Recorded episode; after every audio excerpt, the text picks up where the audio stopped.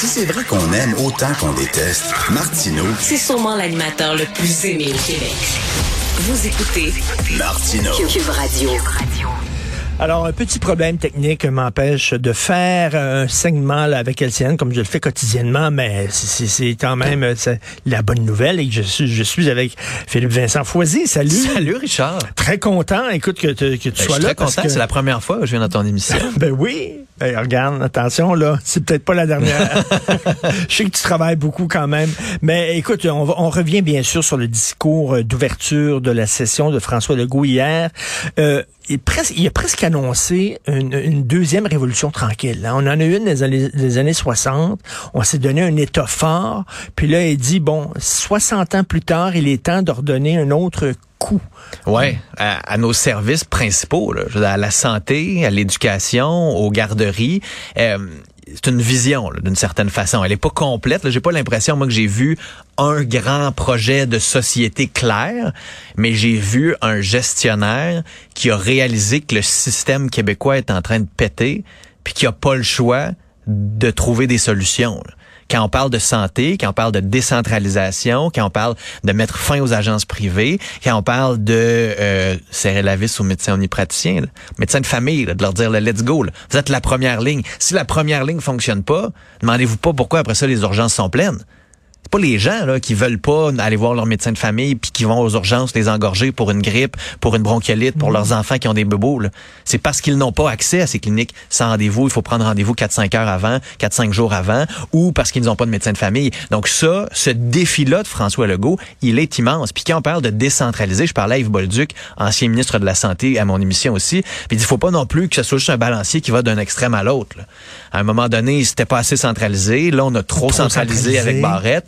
Idéalement, M. Dubé pourrait garder les structures qui sont en place puis donner quand même un peu de gestion où on a des directeurs, des gens qui gèrent sur le terrain, qui prennent des décisions, que t'as pas besoin pour acheter une imprimante, de faire un mémo en fax qui s'en va à Québec puis qui prend six mois à avoir une imprimante puis de la cartouche d'encre. Il y a 50 ans, il y a eu un colloque sur la Révolution tranquille. Il y a 11 ans, excuse-moi, il y a 11 ans, il y a eu un colloque sur la Révolution tranquille pour célébrer justement les, les 50 ans de la Révolution. Il y avait Pierre Fortin, l'économiste très connu, qui disait, bon, euh, on s'est donné un État très fort dans les années 60 et c'était important. C'était une réponse à, à des problèmes qui se posaient à l'époque.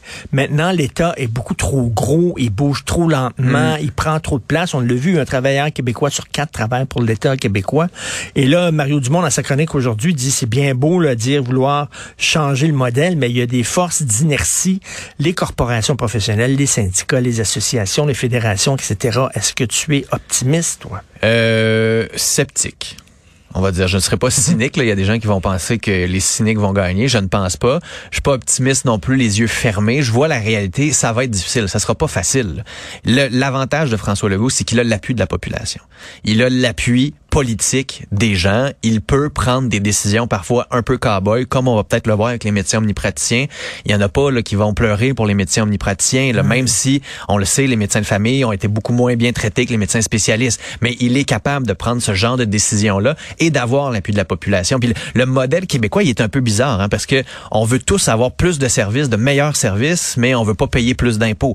On veut pas se poser des questions sur pourquoi ça coûte cher. Quand il y a des syndicats qui sortent, on veut pas changer les choses. Non, non, on veut pas changer. Mais vous devriez nous donner plus de ça, plus de ça, plus de ça. Mais nous, on va pas faire de changement dans nos façons de faire. Et donc, les syndicats, puis ça fait quand même un moment qu'on les critique, vont devoir faire un examen de conscience aussi. Sais, Leclerc que chantait tout le monde veut aller au ciel, mais personne veut mourir. C'est Ben, exactement voilà. ça. Là. Exact. Euh, Est-ce qu'on va pouvoir euh, changer notre façon de faire? Mais euh, bon, c'est comme tu dis, il faut pas être cynique. là. Euh, Ça, serait la pire affaire. Ça serait la pire posture à adopter parce que sinon, il n'y a rien qui change. Ça va continuer de Ben, dépérir. On va continuer d'avoir des services qui vont être de moins bonne qualité, des gens qui vont être brûlés, des gens qui vont quitter ce système-là pour faire d'autres choses alors que on les veut, ces services-là. On est fiers de nos garderies. va oser se mettre à dos les, les syndicats? Lucien Bouchard m'a déjà dit en entrevue au Franc-Tireur, il dit, lorsque je faisais des, des discours et je voyais devant moi des centaines de syndiqués manifester avec des pancartes, je, je pensais aux millions de Québécois Mm. qui m'appuient, qui sont pas là avec des pancartes, qui font pas partie de groupes de pression, de lobby, etc. Est-ce que François Legault va pouvoir penser à ces Oui. gens-là? Oui. Il n'a pas le choix de le faire et les syndicats sont moins puissants qu'à l'époque de M. Bouchard aussi. Les syndicats vont devoir se poser ces questions-là. Comment veulent-ils être encore pertinents dans la discussion?